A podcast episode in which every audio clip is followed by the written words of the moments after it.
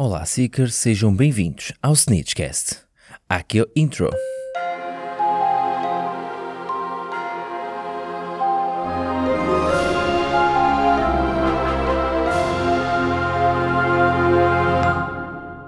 Então, Seekers, eu espero que esteja tudo bem com vocês.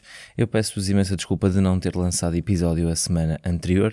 Foi-me completamente impossível a nível logístico e mesmo esta semana eu espero que o sítio onde estou a gravar não comprometa a qualidade do áudio em si. Uh, também vou fazer para que no, no pós-edição também consiga retirar a maior parte, vamos assim considerar, uh, do ruído que tem aqui à volta que não estou num ambiente que eu costumo estar e que é tratado o, o som.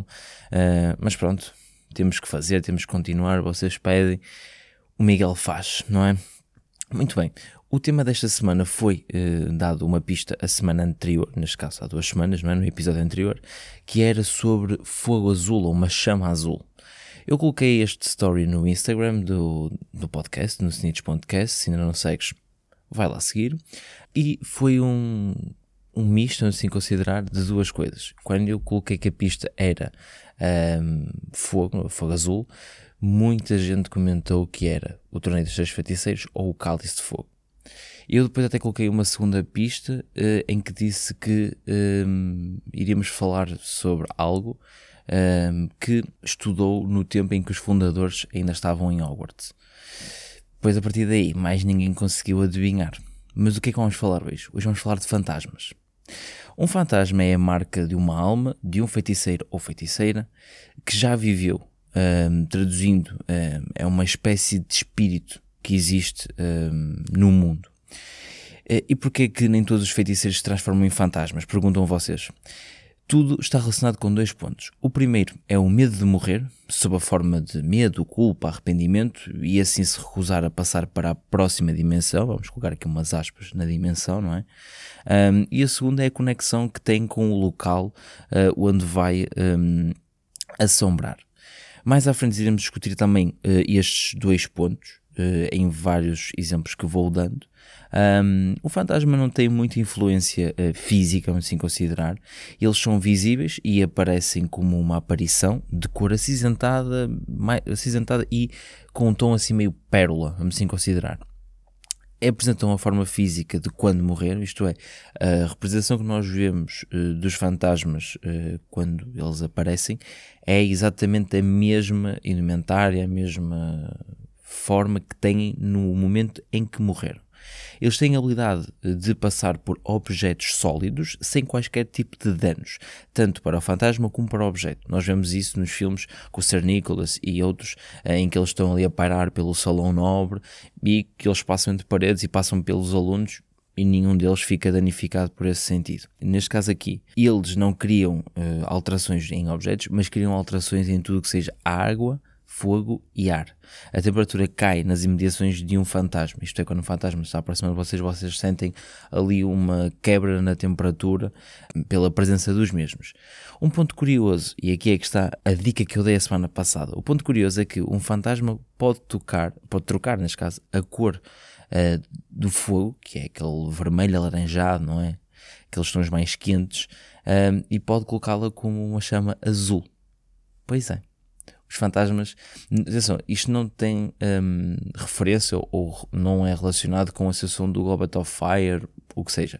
É uma magia completamente diferente e eles têm esta particularidade de conseguir tornar eh, a chama azul um, no fogo, entre aspas. E era esta a pista que eu vos queria dizer. E quando eu vos disse que eles estudavam em Hogwarts no tempo dos fundadores, é porque vamos conhecer os fantasmas de Hogwarts. É verdade, esta semana isto já foi, já foi pedido para aí 4 ou 5 vezes por vocês. Eu já tinha a ideia de fazer isto porque é um tema que eles aparecem assim pouco nos filmes e já tem uma, uma situação maior nos livros, mas nos filmes são uma coisa que aparece muito ao leve, vamos assim dizer. E eu queria vos trazer então aqui as histórias dos quatro fantasmas de Hogwarts e um extra que quem, para quem só viu os filmes não conhece e isso é uma pena. Acho que foi das piores coisas que fizeram nos filmes foi ter uh, pronto, retirado, a, vamos considerar, o fantasma em questão. Muito bem, neste sentido, o, o fantasma, uh, depois de morrer, não retém qualquer tipo de memória do que se vai passar a seguir, isto é, o fantasma uh, morre, tudo aquilo que se passar para a frente, o fantasma não vai ter capacidade de reter essa informação e criar memórias daquilo que se passou, percebem? Por isso, eles conseguem ter as memórias do seu antigo, não é? Antes de morrerem, mas depois de morrerem, tudo o que acontecer a seguir, eles não conseguem uh, criar memórias nesse sentido. Os fantasmas não podem ser vistos por muggle, nem nenhum muggle se pode tornar fantasma. Agora, como eu disse, vamos falar dos fantasmas de Hogwarts um, e quero já deixar aqui uma nota porque eu recordo-me de ter feito este, este ponto de ligação no episódio que fiz sobre os fundadores de Hogwarts, em que um, a Rowena tinha um último desejo, não sei se estão a recordar. Um, se ainda não, não ouviste esse episódio, vai, acho que é o terceiro episódio que eu fiz, salvo erro. Tenho bem a certeza, mas acho que é o terceiro que eu fiz. Um, e foi um desejo que a Rowena Ravenclaw pediu, neste caso no, no, momento da sua morte, ela fez um último pedido e pronto, pode ser que hoje vamos descobrir então esse, esse tal desejo. Neste caso aqui, o primeiro dos quatro fantasmas de Hogwarts uh, é o Fat Friar. Quem é o Fat Friar? O Fat Friar nasceu nas Ilhas Britânicas, não sabe muito bem a data do seu nascimento, mas é quase nos quatro são todos apontados para ser antes de 19, 1998. Ai, Nossa Senhora Miguel.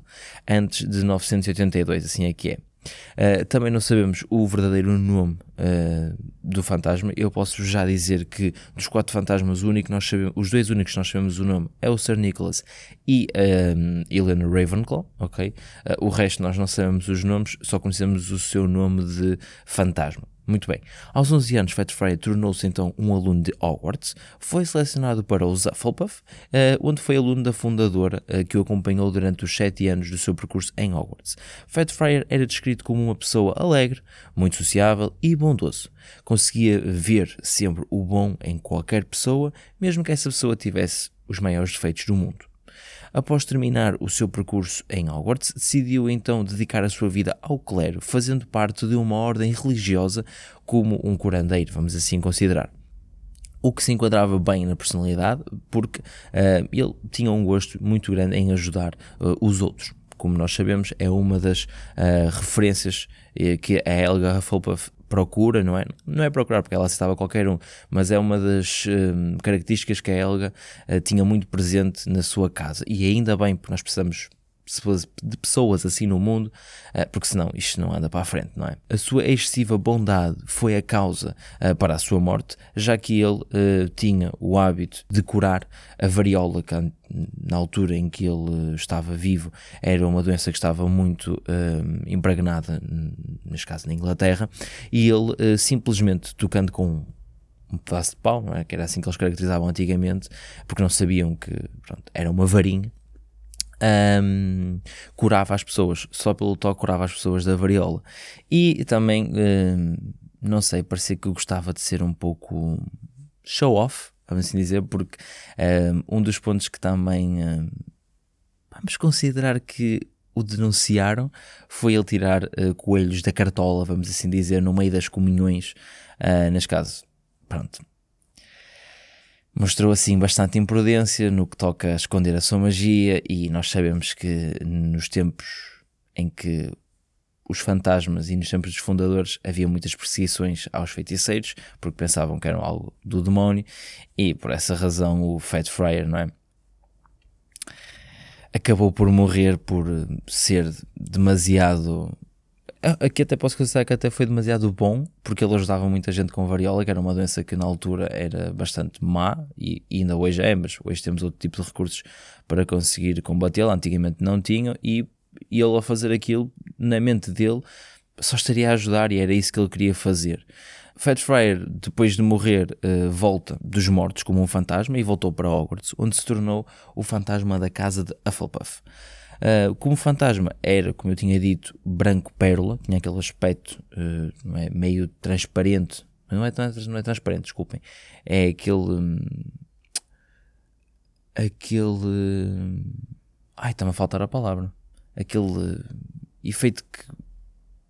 É, é assim. É transparente, não é? Sim, é transparente.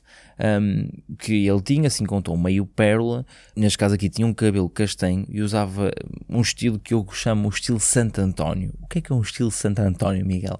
O estilo Santo António é aquela pessoa que ainda tem cabelo na parte da frente, mas depois aqui na parte da coroa uh, já é calvo. Isso para mim é um, é um género de Santo António. Se repararem, o Santo António na religião católica tem ali uma, não é? Uma falta de cabelo na coroa, vamos assim dizer. À primeira vista parecia um monge, vestia um hábito preso por um cinto de corda, tinha um aspecto assim um pouco gordinho e baixo e geralmente carregava uma caneca com ele. Uma caneca porquê?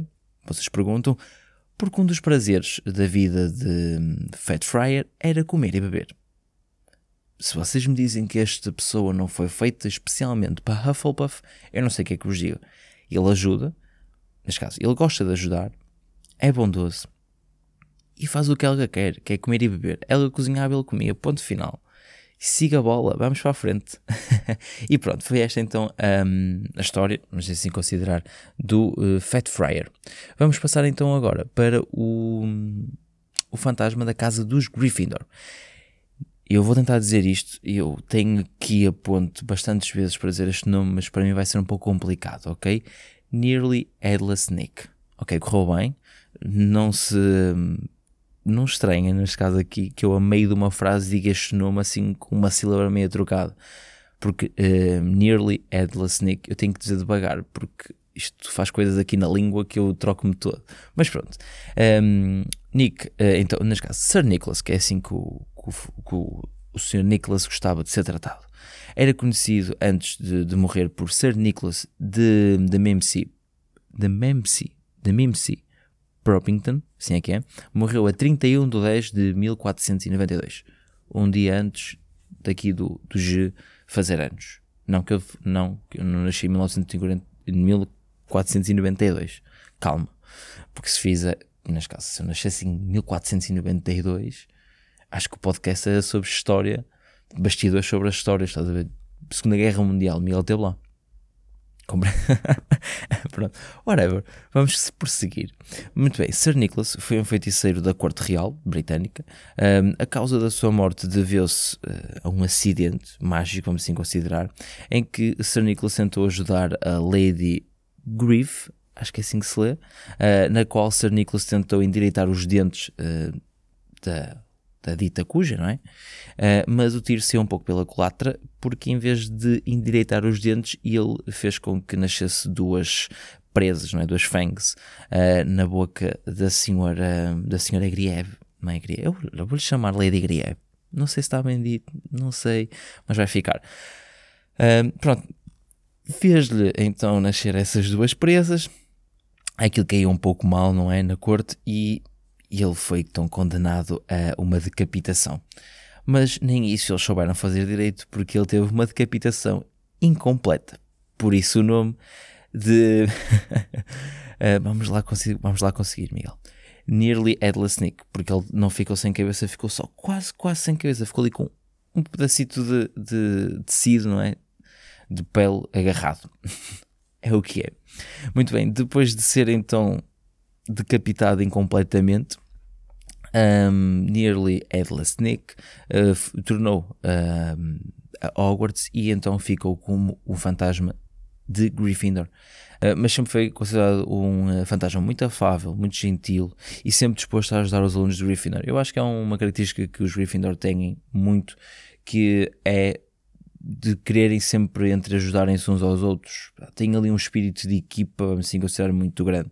Mesmo que, e eu já disse isto várias vezes, há sempre uma exceção à regra. Nós já vimos uh, Slytherins a ser uh, muito corajosos, mas caso não é, é corajosos, mas já vimos Slytherins a ter boas atitudes. Não é que más atitudes sejam uma característica de Slytherin, porque não é. Mas pronto, vocês perceberam que existem sempre exceções às regras, existem pessoas boas e más em qualquer uma das casas. Uh, pronto, quer dizer, acho que até em Hufflepuff não há. Acho eu. Mas pronto, whatever. Acho que o Hufflepuff é a única coisa que, que estou um bocadinho dessa, dessa, dessa situação. Mas pronto. Como eu disse, ele ajudava muito os alunos. O, Near, o Nearly, Nearly Nick, eu disse que isto ia correr mal. Uh, pronto, a partir de agora vai ser Sir Nicholas. Sir Nicholas então escolheu permanecer como fantasma em vez de continuar, entre aspas, uh, o seu caminho no, nos mortos, não é? Porque um, ele mesmo tinha o medo de morrer.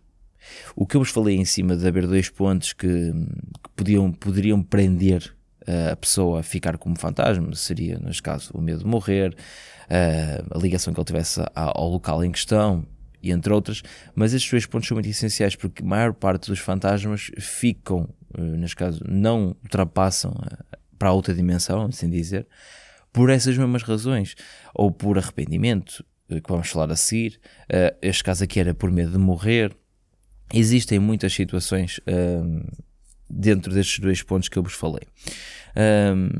Sir Nicholas aparentemente gostava de comer uh, bastante mesmo, eh, já que uh, depois da sua depois da sua morte neste caso aqui um, ele eles, é? os fantasmas não conseguem comer é? porque pronto, são fantasmas e pelo que é relatado o Sir Nicholas ficava uh, melancolicamente a olhar para a comida com aquele ar tristinho já que me dera comer aquela estão a ver o que o Ron faz a comer aquelas. a comer aquelas. aquela. Ai, não estou a lembrar, aquelas coxas de frango. Pronto, imaginem o Sir Nicholas no fundo da mesa olhar para ele assim: como assim? Ele come e eu não posso comer. Vou chorar. Pronto, basicamente é isso. Agora vamos passar ao terceiro uh, fantasma, que é o Bloody Baron ok? O Bloody Baron é um dos fantasmas que menos sabemos no que toca às suas origens. Sabe-se exatamente que ele também estudou em Hogwarts, foi selecionado um, para Slytherin, foi também na, na altura dos um, fundadores. Uh, quando estava em Hogwarts, ele apaixonou-se por Helena Ravenclaw, uma aluna uh, de, da casa dos Ravenclaw, neste caso a filha de Rowena Ravenclaw, que por sua vez também é um fantasma, neste caso Elina, não a Rowena. Um, ele, quando estava em Hogwarts, apaixonou-se loucamente por Rowena. Por Rowena. Opa, não é assim, Miguel? Apaixonou-se por Helena, mas o amor não foi correspondido de todo. Um, neste caso aqui, os contornos da sua morte, eu vou explicá-los um pouco mais à frente, porque isto tem uma relação, ok? Muito bem. Uh, neste caso aqui, após a sua morte, ele tornou-se um, fantasma em Hogwarts, neste caso associado à casa dos Slytherins. A origem do seu nome um, adivinha então do seu, do seu traje, isto é, ele tinha um, como a sua indumentária, neste caso, um, fato, não é? Daqueles antigos como eles usavam, que eu já não recordo muito bem o nome, mas isso tem um nome específico, mas continuando, uh, em que estava coberto de sangue. E é essa a razão uh, pelo qual uh, o Bloody Baron ficou conhecido mesmo por, por esse mesmo nome ou então por Barão Sangrento para os nossos ouvintes do Brasil. Ok? Neste caso aqui, vamos falar então do quarto e último um, fantasma, nas casas das casas de Hogwarts, e aqui sim temos a relação. Quando eu disse há pouco que um, o Bloody Baron, uh, eu iria, neste caso aqui, a posterior, falar sobre a morte dele, esta morte está envolvida com Helena Ravenclaw. Helena Ravenclaw, também conhecida por Grey Lady, ou Dama Cinzenta, era uma feiticeira e filha de Rowena Ravenclaw, frequentou Hogwarts e foi, como eu disse, selecionada para a casa de Ravenclaw. Uh, nessa época, Helena, como eu tinha dito, conheceu Bloody Baron, o Bloody Baron apaixonou-se por ela, ela não foi... Um, boazinha, não é, não é boazinha, pronto. Ela não, não tinha o mesmo sentimento que o Bloody Baron tinha e sempre deixou isso bem claro. Ela nunca encontrou o amor verdadeiro, como nunca encontrou ninguém que uh, vivesse, neste caso, de acordo com as expectativas que ela queria ou os altos padrões que ela pretendia. Neste caso aqui, nós já conhecemos um pouco da história da Rowena com a Helena e sabemos que a Helena roubou o diadema da mãe uh, por, neste caso, por ser pronto, por ter inveja ou, ou da constante pressão que tinha, tinha por ser filha de, de, quem era, não era? E ter que ser tão boa e tão importante e pronto. E, e ser um, um cúmulo de, de qualidade, vamos assim de considerar. Um, e, neste caso, Helena não conseguiu aguentar essa pressão, decidiu fugir de Hogwarts roubando antes o diadema da mãe eh, e isso fez com que a Rowena entrasse numa depressão muito grande e acabasse por adoecer devido a essa mesma um, depressão. Nos seus últimos desejos e é aí que vem uh, o ponto anterior que eu falei uh, no início do, do episódio, em que existe uma relação entre o episódio 3, salvo erro, eu tenho quase certeza que é o 3, um, é este, porque o último desejo de Rowena Ravenclaw for pedido ao Bloody Baron. Como a Rowena sabia que o Bloody Baron era apaixonado pela filha, ela pediu que ele encontrasse a filha para que ela voltasse para Hogwarts para estar com a mãe, não é? Com a Rowena no, pá, no seu último suspiro. Bloody Baron, como era um. Pá, como é que eu ia explicar isto? Uh, era louco, assim considerar por uh, Helena Ravenclaw aceitou a proposta que Rowena lhe tinha feito e então foi procurar um, a Helena. Passado algum tempo, ele conseguiu encontrá-la numas florestas na Albânia.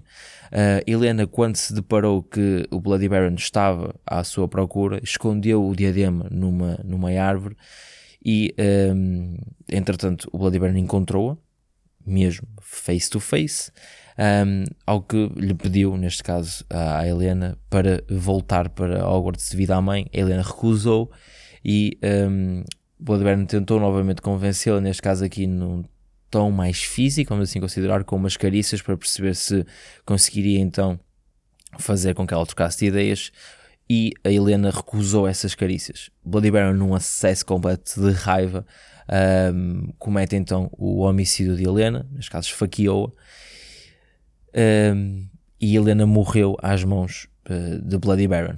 Quando o Bloody Baron reparou que uh, tinha feito o que fez, porque eu sou muito sincero, eu, eu, depois da atitude que o Bloody Baron teve, um, eu acho que foi mesmo um acesso de raiva e ele não agiu logicamente, vamos assim considerar, porque ele logo a seguir ele mata-se ele próprio depois de se aperceber que tinha morto um, a mulher da sua vida, basicamente. E então foi assim que os dois voltaram para Hogwarts, um, já em, em fantasma, não é? Neste caso aqui, Bloody Baron passou o resto dos seus dias uh, como fantasma uh, a carregar umas correntes como penitência à, ao ato que tinha feito um, a Helena Ravenclaw.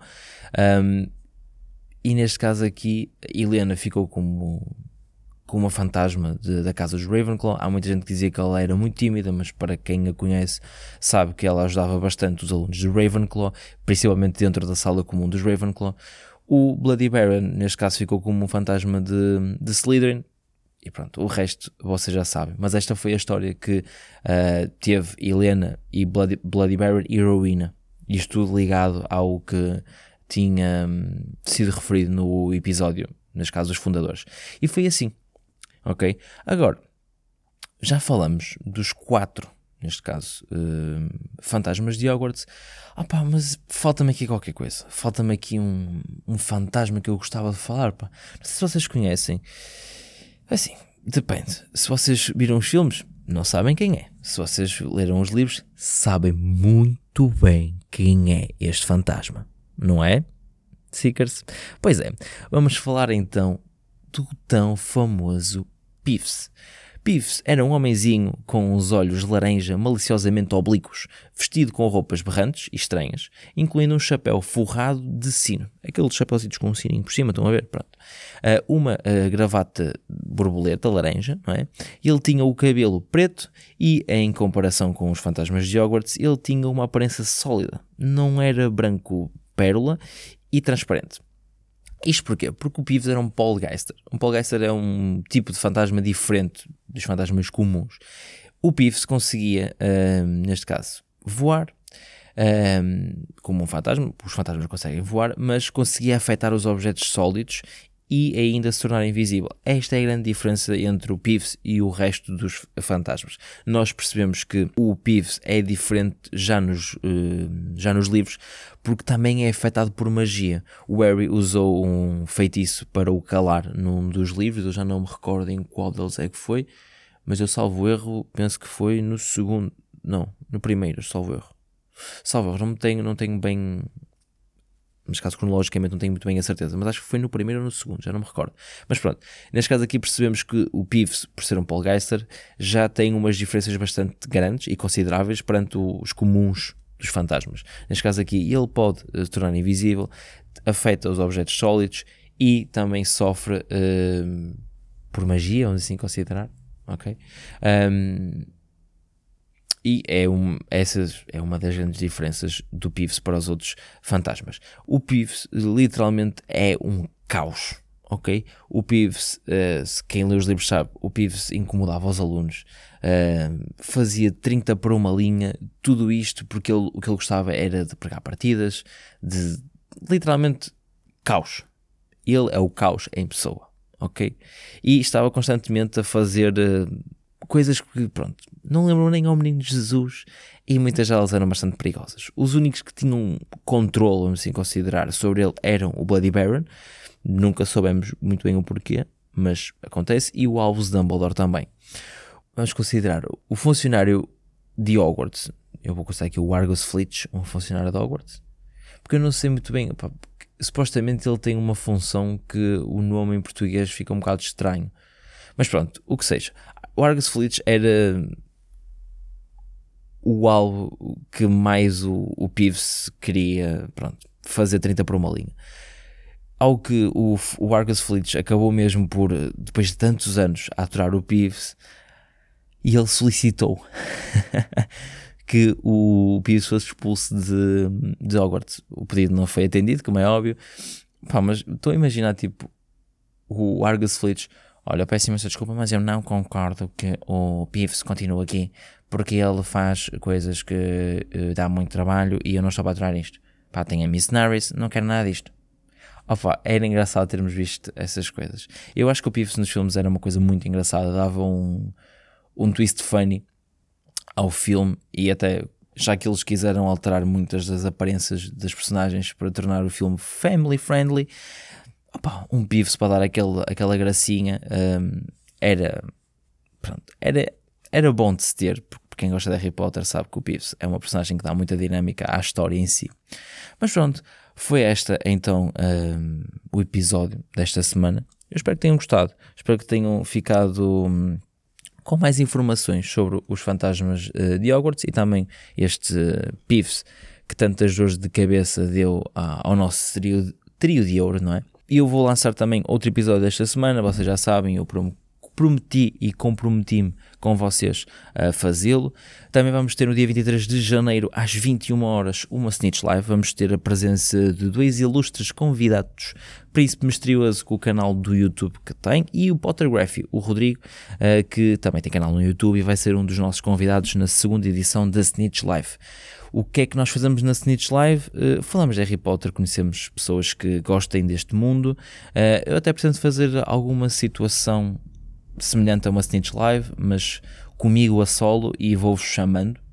Quando digo vou-vos chamando, é vocês, seekers, ouvintes, e não estar com, um, com as personalidades, vamos assim considerar, uh, do mundo audiovisual no conteúdo de Harry Potter e do mundo mágico no geral. Um, gostava de fazer uma coisa com vocês. Não sei se vocês são tímidos para aparecer, se não são, mas depois vamos ver isso. Uh, eu vou sondar essa situação, mas era uma, uma, uma dinâmica engraçada que eu gostava de ter com vocês. Mas pronto, eu espero que tenham gostado. Uh, não nos esqueçam de nos seguir no Instagram em snitch.cast. Por lá podes acompanhar todas as novidades do podcast, todos os. Uh, neste caso, stories que eu coloco lá a pedir-vos a vossa opinião, a pedir-vos ideias, a dar-vos desafios. Temos todos os meses um NIEM quiz e um nome quiz um, para fazer. E eu, deste mês aqui, eu sou vos sincero, eu adorei fazer este quiz, adorei o vosso feedback, vocês foram incríveis, acho que foi a primeira vez que tivemos tanta afluência para fazer uh, este tipo de atividades no, no Instagram. Uh, Agradeço-vos muito, mas mesmo muito. Uh, e também estamos a crescer bastante bem no, no Instagram e quero continuar a fazê-lo para conseguirmos tornar esta comunidade maior ainda e com mais diversidade de opiniões e também termos mais dinâmicas nesse sentido. Um, e agradeço-vos muito por essa adesão muito grande ao NIEM e ao Nome Quiz. Uh, depois também não te esqueças de dar follow no Spotify, no Apple Podcast, subscreveres o nosso canal no YouTube, porque sim, o Snitchcast já tem canal no YouTube, podes acompanhar por lá também os episódios. Uh, estão nas três plataformas disponíveis à mesma hora, com o mesmo conteúdo, não há diferença, já vos expliquei. E pronto, acho que é tudo, não me esqueci de dizer nada, pois não? Não, acho que não. Pronto, da minha parte é tudo. Eu espero que tenham gostado e já sabem. não sejam locards. Usem máscara. Knox.